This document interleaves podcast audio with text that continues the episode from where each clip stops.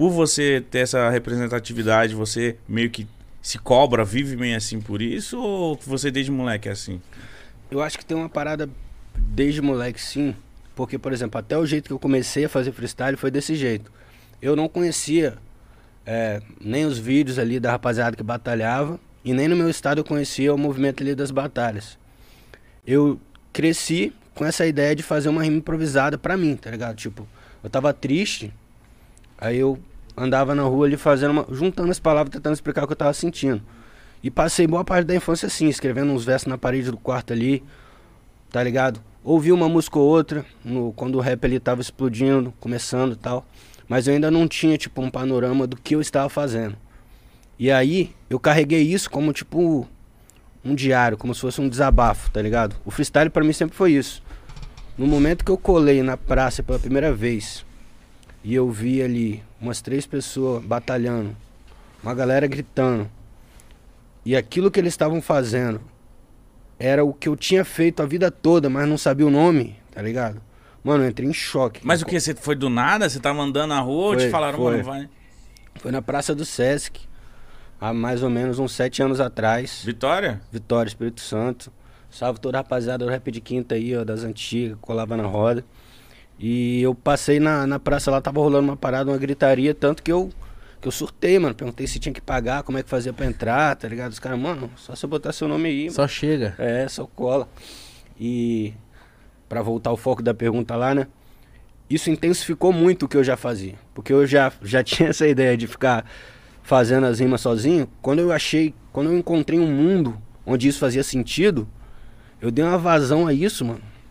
Absurda. Tanto que desde o primeiro dia que eu colei na primeira batalha, eu nunca mais parei, tá ligado? Então sua vida virou isso. Sua vida já era isso, né? É, 100%. Eu só encontrei o, o nome da parada, tá ligado? Onde canalizar, né? É. Essa vontade toda. Caralho, você viu, Mítico? Essa... Doideira. Você já- Então, o que, mas o, o que era que você anotava assim na parede do seu quarto? Era coisa de você, como se fosse um diário que você procurava rimar? eu não consigo acreditar que era algo genial, não. Eu acredito que devia ser coisas, tipo assim, muito do cotidiano. Tá. Tá ligado? Tipo, tô ali no ônibus e eu tava meio refletindo, pá, e rimava. E era meio que por aí, sabe? Acho que essa necessidade de, de, de, de colocar em algum lugar o que, que você passa o dia todo, eu encontrei na rima, tá ligado? Antes de conhecer exatamente o que, que era. Aí depois eu vi a batalha acontecendo. Mas, Aí, mas você tinha quantos anos? Quando eu fazia essas rimas, É. Cara, eu não sei quando eu comecei com isso, mas era muito. Era muito jovem. Tanto que eu lembro que até num retiro, mano, tava num retiro da igreja, eu era muito pequeno e tava tendo um concurso de talento, tá ligado? E tipo assim, mano, eu queria ter um talento, tá ligado? Eu precisava ter um talento. E eu não sabia, eu não, eu não raciocinava essa ideia de que a música ela, era- ela era totalmente construída, escrita e depois trabalhada. Pra mim a música ela era o que acontecia. Então eu fui já pro- veio desse jeitão aí que tá. é, tá ligado? Então eu falei, mano, eu sei fazer rima, eu faço rima sozinho. Aí eu botei meu nome no show de talentos lá, tá ligado? E aí chegou lá na hora, César, o que, que você vai cantar, pá? Cadê a letra? E não tem letra, e não tem batida, e não tem música, não tem violão. Aí eu chamei um baterista da igreja lá e comecei a improvisar na hora, assim, um bagulho. Porque eu não tinha o panorama de que era escrito antes, tá ligado? Tá. Eu, eu fiz porque eu não sabia que escrevia. Então eu acho que já veio bem daí. Eu acho que eu tinha ali uns 12, 13. E como que foi a. hum, Nossa, Mano, ia ter muita vergonha, é, cara. mano, loucão. Vá, vá, vamos lá, vamos. Eu ganhei o show de talentos.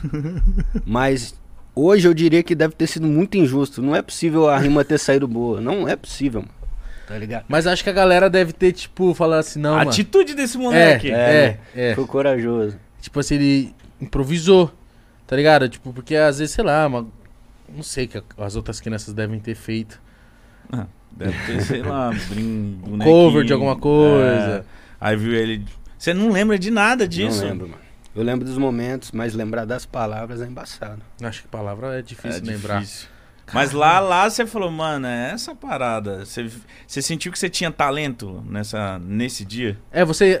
É isso que eu ia É. perguntar. Se você encontrou e falou, mano, esse aqui é o meu talento. Então, sim, a faísca acendeu ali.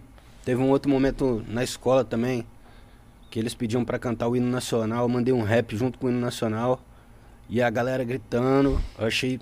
eu senti que era o meu momento também, mas o momento que eu mais senti que eu nasci pra isso foi na primeira batalha. Porque quando eu colei na primeira batalha, foi aquele choque de mundos que eu, que eu falei, né? Bagulho que eu sempre fiz, encontrando um lugar onde isso fazia sentido. E aí eu botei meu nome de cara, eu ganhei a primeira batalha do primeiro oponente ali, tá ligado? Então imagina isso na minha mente, mano. Eu tinha uma parada, encontrei o lugar onde isso fazia sentido e eu ganhei, mano. Uhum. Então eu Ah, falei, mano, é seguinte, eu nasci pra isso, eu fui enviado nessa terra pra acabar com os outros MCs. Só que aí veio a segunda batalha da noite. E eu tomei uma surra, mano. Uma surra. Só tá vendo uma cita. Que aí eu virei e falei, mano, viajei. Não era isso não, pera, Não era tanto assim, não era não. tão, não era tão assim, não. Sorte de principiante. Mas então, pô, mas caralho, mano. Mas você não ouvia? O que, que você ouvia de música naquela época então? Já, já não tava ouvindo os rap, pá? Então, algumas coisas eu ouvi assim. Por exemplo, eu me lembro muito do APC 16, uma música chamada Meu Mano. Até hoje eu sei cantar essa música completa, que é um bagulho que me marcou muito. E aí eu comecei a ver algumas outras coisas também, né? Tipo, eu lembro de uma música que passava na rádio, Senhorita, se eu não me engano, é do do Cabal. Cabal. Do Cabal, pô. É. E, o e, tipo assim, era o que chegava, tá ligado? Pô, maneiro, isso aqui é um ritmo diferente. E também a referência gringa, né? Tipo, 50 Cent instalando ali nas rádios, Snoop Dogg. Então isso tudo foi me levando a esse universo aí que eu não sabia exatamente o que era, mas eu já gostava, tá ligado? Caramba, mano, pra gente ver que, tipo assim, pode parecer besteira, mas não é. Talvez pelo fato de ser Espírito Santo, que ainda é Sudeste, tá ligado? Uhum. Não chega tanto, mano. Que nem chega aqui pra gente, tá ligado? Que chega. Acho que o- pro Carioca também chega bastante. Você morou em Espírito Santo, né, Mitch? Também? Morei, morei sete anos em Vila Velha. Ô, Vila Velha. Lá Batalha o pessoal. Eu morava no morro, porra. Morava no morro do Soteco ali. Pode pá. E lá Racionais estralava.